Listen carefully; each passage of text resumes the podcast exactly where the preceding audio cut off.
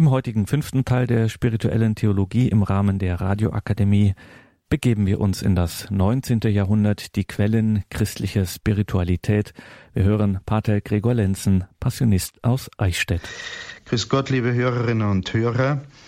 Die Spiritualität des 19. Jahrhunderts ist sehr interessant und ich freue mich, Ihnen heute einen kleinen Überblick darüber geben zu können. Die Zeit der Aufklärung und des Rationalismus im 18. Jahrhundert bewirkte eine Dämpfung der Bemühungen um Spiritualität. Die französische Revolution und die daran anschließende Säkularisierung wirkten wie ein Kahlschlag auf diesem Gebiet. Das 19. Jahrhundert war wieder eine Zeit des Aufbaus in dieser Hinsicht. Der Schwerpunkt der Aktivitäten der Ordensgemeinschaften beispielsweise lag im Bereich der karitativen Dienste und der Erziehung, der Krankenbetreuung und Schulbildung. Und die konkrete Frömmigkeit in der damaligen Zeit wurde von der Herz-Jesu-Verehrung, der Marienfrömmigkeit, der eucharistischen Anbetung und der Kommunionfrömmigkeit geprägt. Die Spiritualität des 19. Jahrhunderts zeichnet sich durch einen affektiven, also gefühlsbetonten und devotionalen Charakter aus. Sie ist christozentrisch und trinitarisch mit Betonung des menschgewordenen Wortes Gottes. Sie stützt sich auf die Schriften des Evangelisten Johannes, des Apostels Paulus und des heiligen Augustinus. Schauen wir nun in einem ersten Schritt auf die großen geistigen Strömungen, die dieses 19. Jahrhundert geprägt haben. Da ist zum einen äh, die wichtige kulturelle Strömung der Romantik zu Beginn des 19. Jahrhunderts.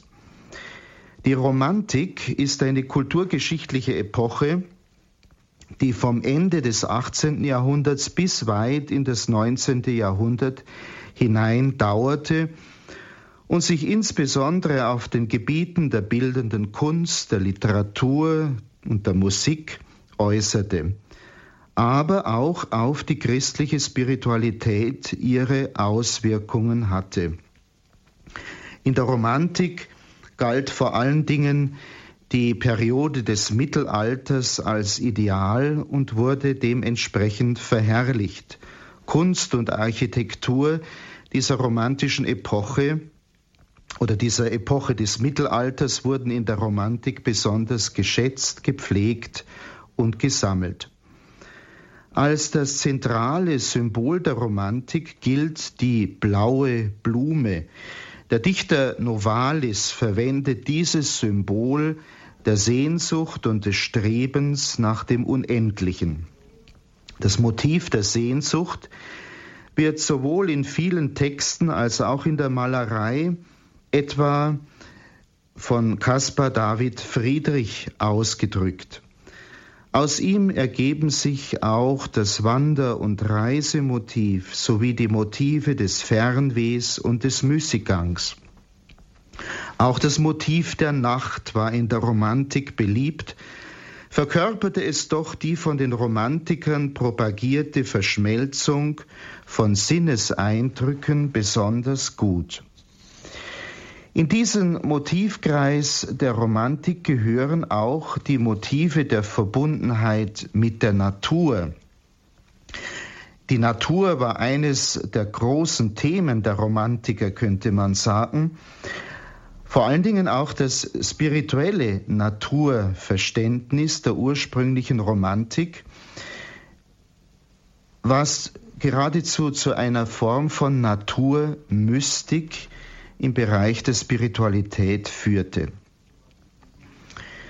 In der Zeit der Romantik erleben wir auch eine Konvertitenbewegung hin zum Katholizismus. Gerade in der evangelisch geprägten Regionen oder Ländern ist es auffällig, dass in der Zeit der Romantik eine Bewegung hin zur katholischen Kirche stattfand und das entsprang nicht nur einer Begeisterung für das Mittelalter, sondern zeigt, dass mystische Elemente in einer geistigen Bewegung nicht losgelöst von einem religiösen Lebensstil denkbar sind.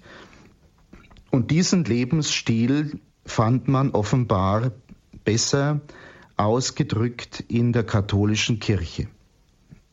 In diese Zeit des frühen 19. Jahrhunderts fällt dann auch eine Bewegung in England, die sogenannte Oxford-Bewegung, angeführt von den herausragenden Köpfen John Keeble und dem in unserer Zeit selig gesprochenen John Henry Newman.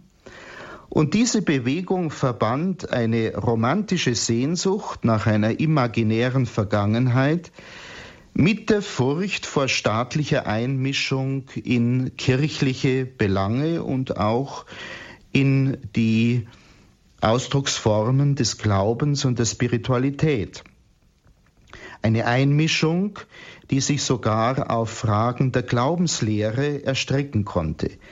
Die Anhänger dieser Oxford-Bewegung wollten wieder die Stellung der Bischöfe und Priester als Nachfolger der Apostel und als maßgebende Autorität zur Geltung bringen und sich von staatlicher Bevormundung loslösen. Reform und Erneuerung sollten aus der Kirche selbst kommen. Eine andere große geistige Strömung im 19. Jahrhundert war der sogenannte Liberalismus.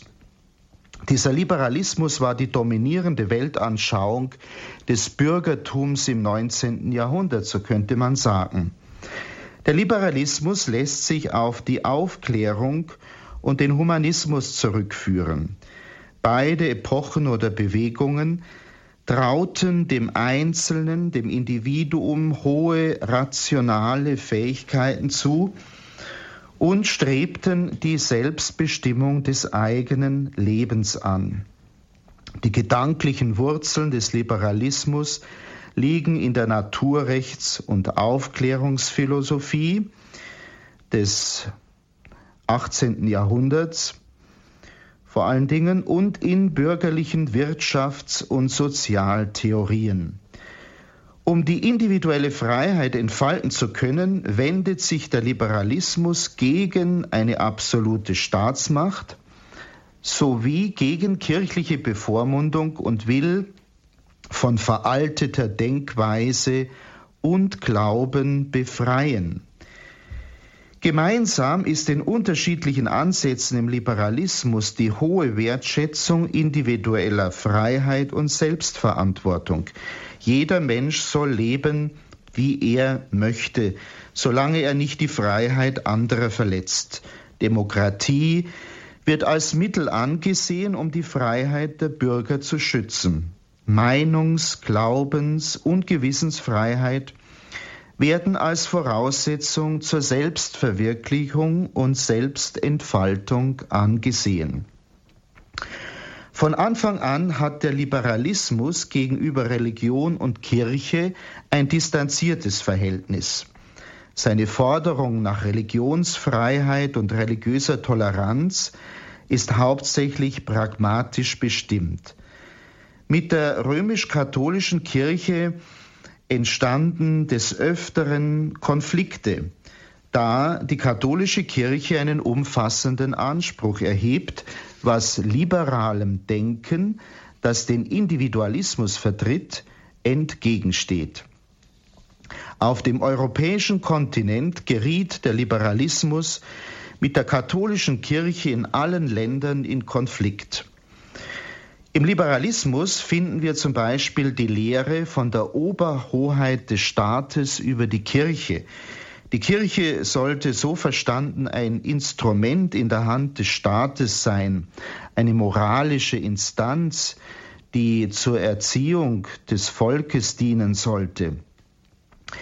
Diese Auffassung, dass der Staat die Kirche kontrollieren sollte, erfuhr im katholischen Raum den stärksten Widerstand. Die katholische Kirche ist ja hierarchisch organisiert und ihr Oberhaupt ist der Papst in Rom und nicht irgendein staatliches, nationales Oberhaupt.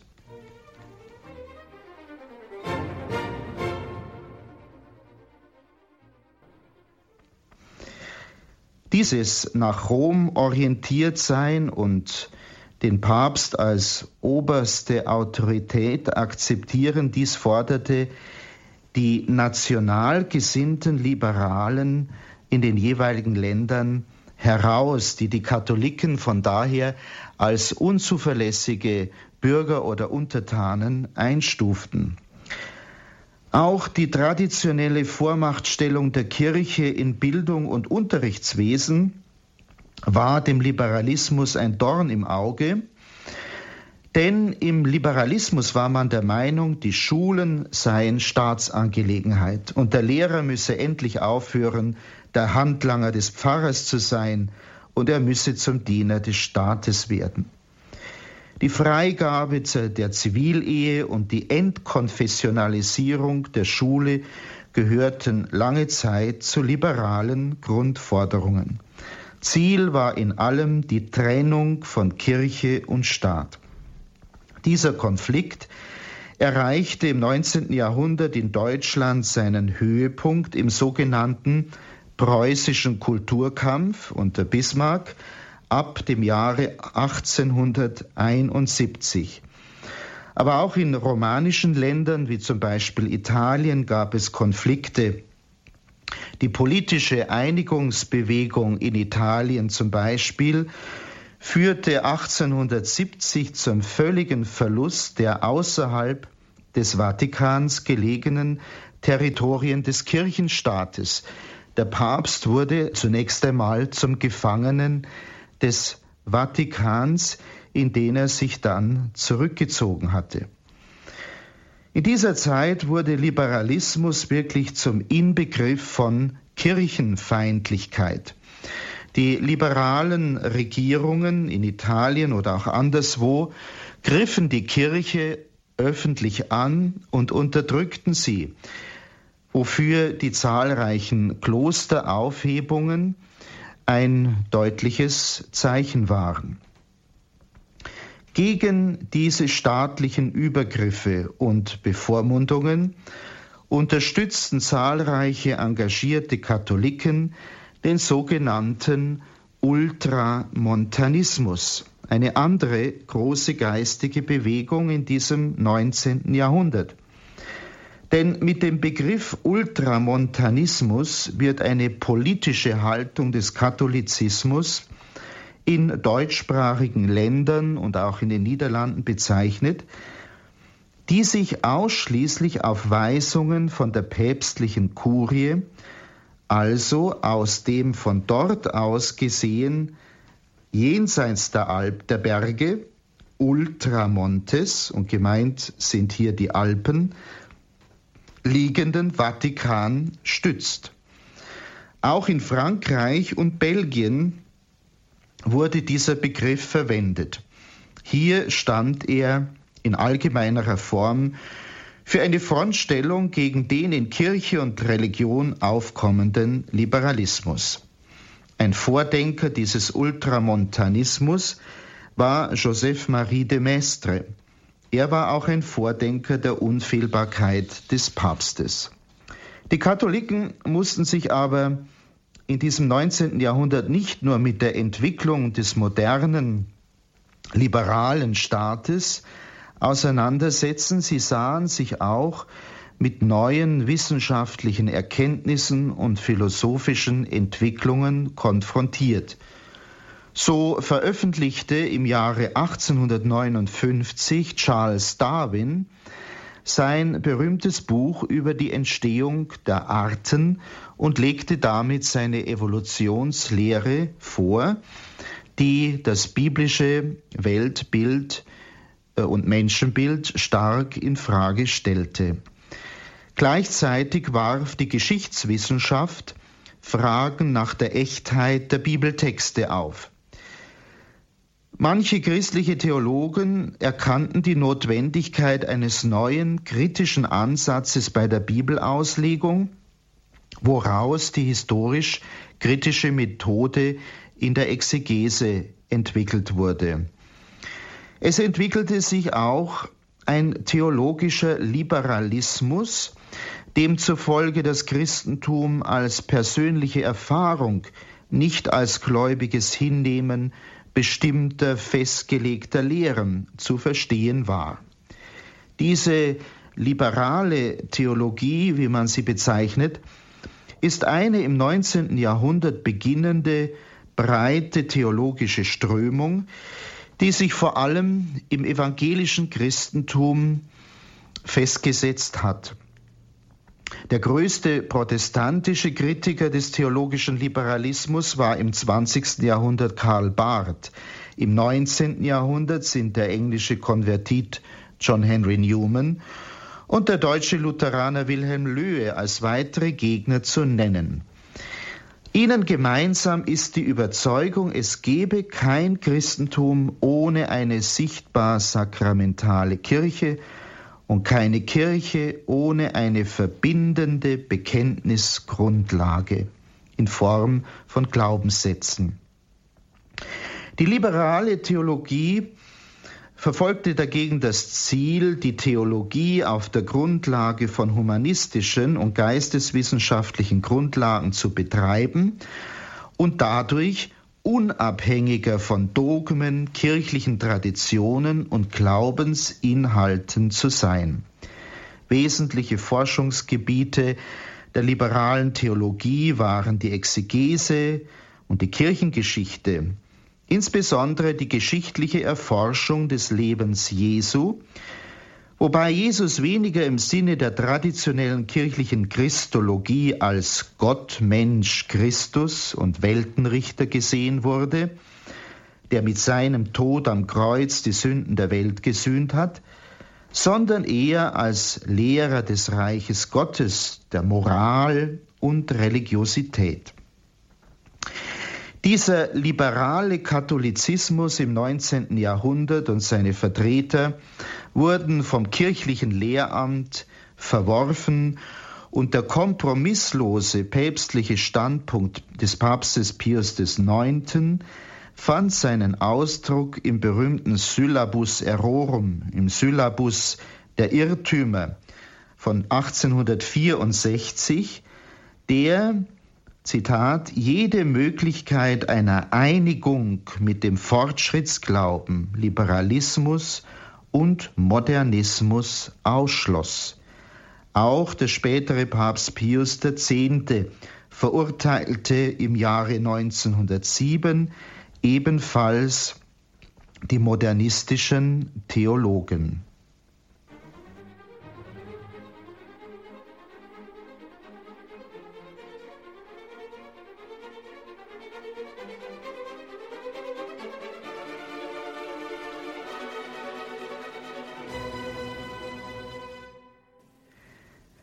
Romantische Begeisterung für das Mittelalter, die Reaktion gegen den aufklärerischen Rationalismus und Liberalismus und der Ultramontanismus schufen im 19. Jahrhundert eine neue Frömmigkeit mit vielfältigen neuen und alten Andachtsformen. Im Vergleich zur katholischen Aufklärung weniger an Bibel und Liturgie orientiert, sprach sie mit der Förderung des Sakramentenempfanges und der betont kirchlichen Einstellung wichtige Zentralbereiche an. Da wäre zunächst einmal die Verehrung der Eucharistie hervorzuheben. Der anbetenden Verehrung der Eucharistie weiten sich im 19. Jahrhundert neue Orden, Sie entfaltete sich in vielen Andachtsformen. Die ewige Anbetung von Papst Pius IX. 1851 empfohlen, verbreitete sich in landschaftlich verschiedenen Formen. In den bei ihr oft anklingenden Sühnegedanken bezog man sich auch auf den laizistischen Staat.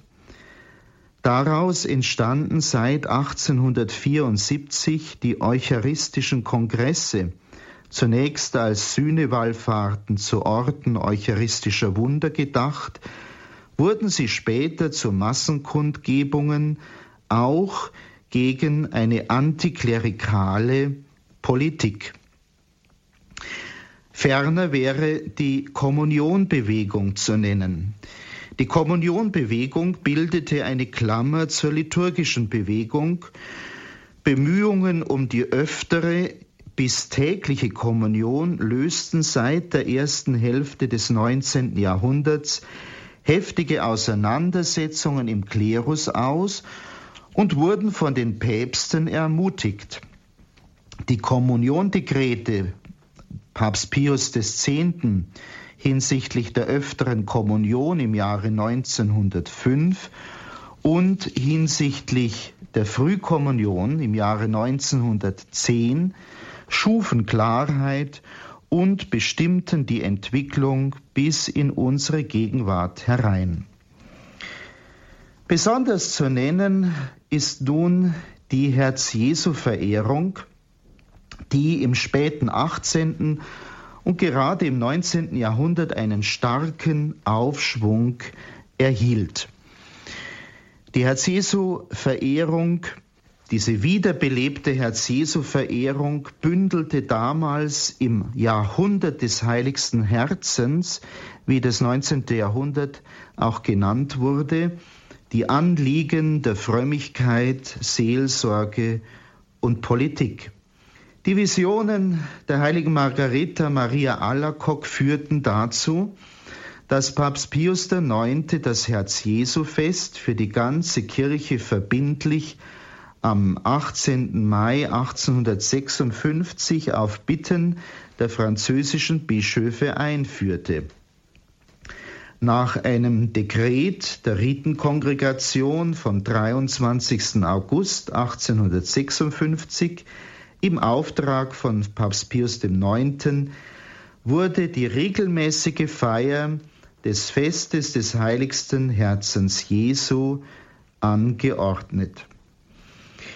Wir finden immer wieder diese, diesen Impuls, sich an das Herz Jesu zu weihen in diesem 19. Jahrhundert, gerade in den Zeiten der Unterdrückung und Verfolgung für die katholische Kirche. So weihte sich zum Beispiel das Bistum Münster während des schon genannten Kulturkampfes in Deutschland an das heiligste Herz Jesu. Papst Leo XIII. gestattete dann im April 1899 den öffentlichen Gebrauch der Herz-Jesu-Litanei. Der Gedanke der Weihe an das heiligste Herz im Sinne einer Herrschaft Christi griff immer mehr um sich, ergriff Einzelpersonen, Familien, Gruppen, Länder und schließlich die ganze Welt. In seiner Enzyklika Annum Sacrum vom 25. Mai 1899 über die königliche Gewalt Christi schreibt Papst Leo XIII. Mehr als einmal haben wir es uns angelegen sein lassen, die erprobte Religionsübung, welche im Kulte des heiligsten Herzens Jesu besteht, gemäß dem Beispiele unserer Vorgänger treu zu beschützen und in den Vordergrund zu stellen. Vorzüglich taten wir das durch das Dekret vom 28. Juni 1889, durch welches wir das unter diesem Titel gefeierte Fest zu einem Feste erster Klasse erhoben. Jetzt aber schwebt uns eine noch trefflichere Art der Huldigung vor Augen, welche gleichsam die Vollendung und Krone der Ehrbezeigungen sein soll. Der Papst meinte damit die Weihe des ganzen Menschengeschlechtes an das heiligste Herz Jesu, das er selber am 11. Juni 1900 im heiligen Jahr vollzogen hat. Diese Weihe. Papst Leo XIII. empfiehlt auch am 21. Juli 1899 in einem Dekret die Übung der Herz-Jesu-Freitage. Aus dieser Herz-Jesu-Verehrung entstanden zahlreiche Herz-Jesu-Bruderschaften, Ordensgemeinschaften und Genossenschaften, die die Herz-Jesu-Verehrung zum Zentrum ihrer Spiritualität machten und dies auch in ihrem jeweiligen Namen ausdrückten. Es gibt eine lange Reihe von katholischen Herz-Jesu-Ordensgemeinschaften und Kongregationen, ich möchte daraus nur einige aufgreifen, so zum Beispiel die Arnsteiner Patris, die Kongregation von den heiligsten Herzen Jesu und Mariens, wie ihr offizieller Titel ist, oder die Comboni-Missionare vom Herzen Jesu, die Herz-Jesu-Priester, die Gesellschaft vom Heiligen Herzen Jesu, die Sacré-Cœur-Schwestern, gegründet von Sophie Barra, die Herz Jesu Missionare und andere mehr. Verband man nach 1870 den Gefangenen des Vatikan, den Papst, mit der Sühne an das Herz Jesu, so kam mit dem Wegfall politisch-religiöser Anliegen später die Andacht selbst in eine Krise, die noch heute anhält. Das gilt auch vom Christkönigsgedanken, der aus Eucharistie und Herz-Jesu-Verehrung erwuchs und 1925 in der Einführung des Christkönigsfestes mit jährlicher Erneuerung der Weihe des Menschengeschlechtes an das Herz Jesu gipfelte. Nach der Herz-Jesu-Verehrung möchte ich unseren Blick auf die Marienverehrung im 19. Jahrhundert richten. Die Marienverehrung entfaltete sich und wuchs im 19. und 20. Jahrhundert erheblich. Schon infolge der seit 1830 auftretenden Marienerscheinungen die in Lourdes 1858 und Fatima 1917 gipfelten und noch bis heute andauern. Die Päpste definierten die unbefleckte Empfängnis Mariens 1854 und ihre leibliche Aufnahme in den Himmel 1950 und förderten überhaupt marianische Strömungen. Neue Ordensgemeinschaften benannten sich gerne nach der unbefleckten Empfängnis Mariens oder dem Herzen Mariens. Die marianischen Kongregationen breiteten sich schon seit 1801 wiederum aus. Die Maiandacht nahm seit den 30er Jahren des 19. Jahrhunderts einen starken Aufschwung. Der Rosenkranz, besonders von Leo dem 13. nachdrücklich empfohlen, erlangte eine Bedeutung, die bis heute anhält. Aus marianischen Kongressen seit 1900 erwuchsen zahlreiche mariologische Studien sowie mariologische Kongresse. Eine eigentliche Spannung zwischen eucharistischer und Herz-Jesu-Frömmigkeit einerseits und marianischer andererseits gab es nicht, denn beide Richtungen erwuchsen aus dem Boden barocker Frömmigkeit und entfalteten sich nebeneinander ohne stärkere Verbindungen oder Gegensätze. Schauen wir nun gesondert wenn wir von der Marienverehrung sprechen, auf die Verehrung der unbefleckten Empfängnis Mariens. Hier müssen wir bereits im Jahre 1830 ansetzen. Der 24-jährigen Novizin Katharina Labouré erschien damals in der Nacht zum 19. Juli und zum 27. November 1830 in ihrem Kloster in der Pariser Rue du Bac die Gottesmutter. Dabei sieht Katharina Maria auf einer Erdkugel stehen, unter ihren Füßen eine Schlange. In ihren Händen hält die Jungfrau eine goldene Kugel als Sinnbild für die Welt. Und von ihren gesenkten Händen gehen Strahlen aus. Diese Strahlen sind das Sinnbild der Gnaden, die ich allen schenken werde, die mich darum bitten, spricht Maria. Dann bildet sich um die Mutter Gottes ein ovaler Rahmen mit der Inschrift O Maria ohne Sünde empfangen, bitte für uns, die wir zu dir unsere Zuflucht nehmen. Noch während dies geschieht, vernimmt Katharina eine Stimme. Lass nach diesem Muster eine Medaille prägen. Große Gnaden werden die erfahren, die sie tragen. Die Gnaden werden überreich sein für jene, die Vertrauen haben.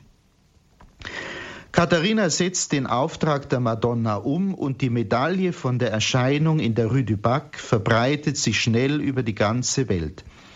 Bis heute tragen diese Medaille Millionen von Menschen und so viele berichten über wundersame Hilfe durch die Medaille der unbefleckten Empfängnis, dass diese im Volksmund nur noch die wunderbare Medaille genannt wird. Und äh, die Verkündigung des Dogmas von der unbefleckten Empfängnis Mariens durch Papst Pius IX. am 8. Dezember 1854 förderte noch mehr die Verbreitung dieser Medaille. Vier Jahre nach der Verkündigung dieses Dogmas durch den Papst folgte dann praktisch eine himmlische Bestätigung des neuen Glaubenssatzes von der unbefleckten Empfängnis, als dem armen Bauernmädchen Bernadette Soubirous zwischen dem 11. Februar und dem 16. Juli 1858 insgesamt 18 Mal die Gottesmutter in der Grotte von Massabielle bei Lourdes erscheint und sich selbst die unbefleckte Empfängnis nennt. Ich bin die unbefleckte Empfängnis. Das neu entstandene Heiligtum von Lourdes wird der Immaculata, der Unbefleckten, geweiht und innerhalb von wenigen Jahren zum größten Marienheiligtum Europas. Und auch bei den Erscheinungen der Mutter Gottes in Fatima im Jahre 1917 gibt sich Maria als die Unbefleckte zu erkennen, wenn sie um die Andacht zu ihrem unbefleckten Herzen bittet. Nach der Marienverehrung möchte ich noch unseren Blick auf die liturgische Bewegung des 19. Jahrhunderts richten. Diese liturgische Bewegung hat barockzeitliche, aufklärerische und romantische Wurzeln. Im Gefolge des jetzt schon mehrmals angesprochenen Ultramontanismus entstanden, wurde sie zu einer reformerischen, konzentrativen Bewegung, zum Unterschied von den bisher genannten Strömungen.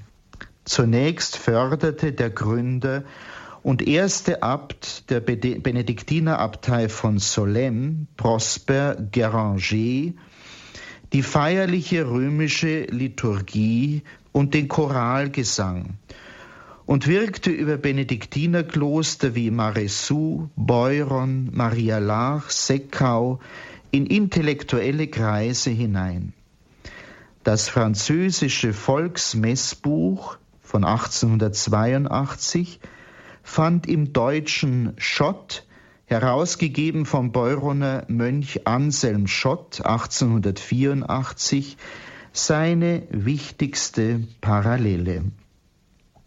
Als Theologen ragten Ildefons Herwegen und Odo Kasel, beide der Abtei Maria Lach angehörend, hervor.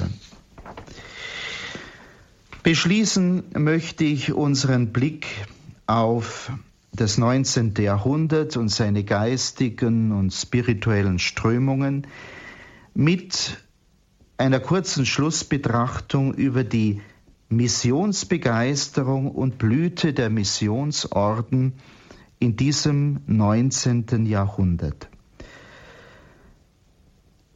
Die Weltmissionen nahmen im Verlauf des 19. Jahrhunderts einen ungeahnten Aufschwung. Äußere Faktoren wirkten hier mit. Die europäischen Mächte teilten sich ja fast die ganze Welt in Kolonien und Einflusszonen auf, voran England und Frankreich, aber auch die Niederlande und schließlich als Nachzügler auch Deutschland, Belgien und Italien. China und Japan wurden zur Öffnung ihrer Grenzen gezwungen und das Innere Afrikas erforscht und aufgeteilt. Entscheidend aber waren die innerkirchlichen Faktoren.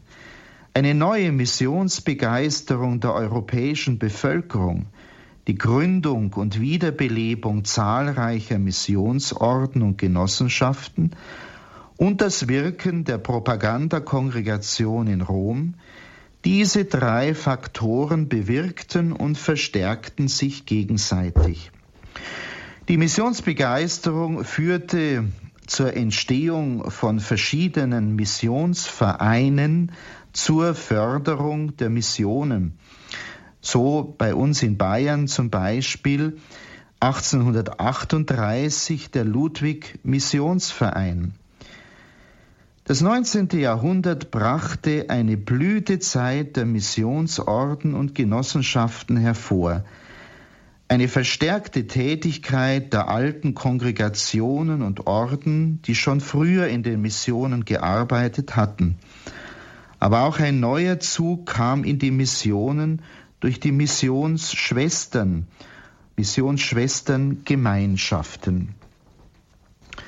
Die päpstliche Propagandakongregation konnte erst 1817 ihre Tätigkeit wieder aufnehmen. Seit 1826 nahm sie unter ihrem Präfekten einen spürbaren Aufschwung, der dann später als Papst Gregor XVI. die Mission in jeder Weise förderte. 1840 erließ er die erste Missionsenzyklika und förderte die neuen Missionsvereine. Die Mission bekam im 19. Jahrhundert ihren eigentümlichen Charakter.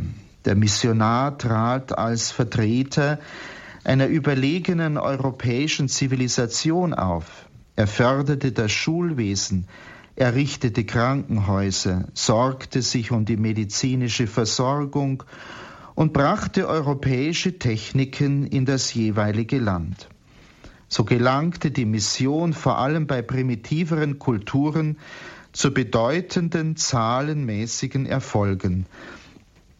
Die Missionare nahmen Anteil am europäischen Sendungsbewusstsein des 19. Jahrhunderts und waren so auch eine Stütze des zum Teil wohlmeinenden Kolonialismus. Öfters verstanden sie sich auch vor allem als Vertreter ihrer Nation. Was unter Papst Gregor dem 16. grundgelegt wurde, kam dann unter seinen Nachfolgern Pius dem 9. und Leo dem 13. voll zum Tragen. Nun kam erst der Einsatz der Missionsorden und neu gegründeten Seminarien zur Geltung und konnte die Afrika-Mission voll aufgenommen werden. Dazu wurden zahlreiche neue kirchliche Sprengel errichtet und in der Heimat das Missionsbewusstsein gefördert.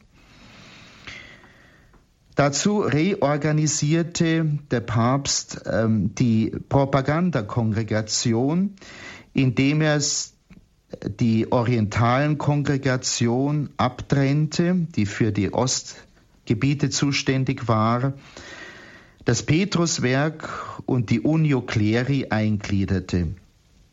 Unter ihm entstanden dann auch eine Reihe neuer Missionsseminare unter Papst Benedikt XV. in Irland, Kanada, Spanien und der Schweiz. Soweit der Blick auf dieses 19. Jahrhundert, reich an geistigen Auseinandersetzungen, Neuaufbrüchen, Konflikten, Entwicklungen, reich an Frömmigkeit und Spiritualität.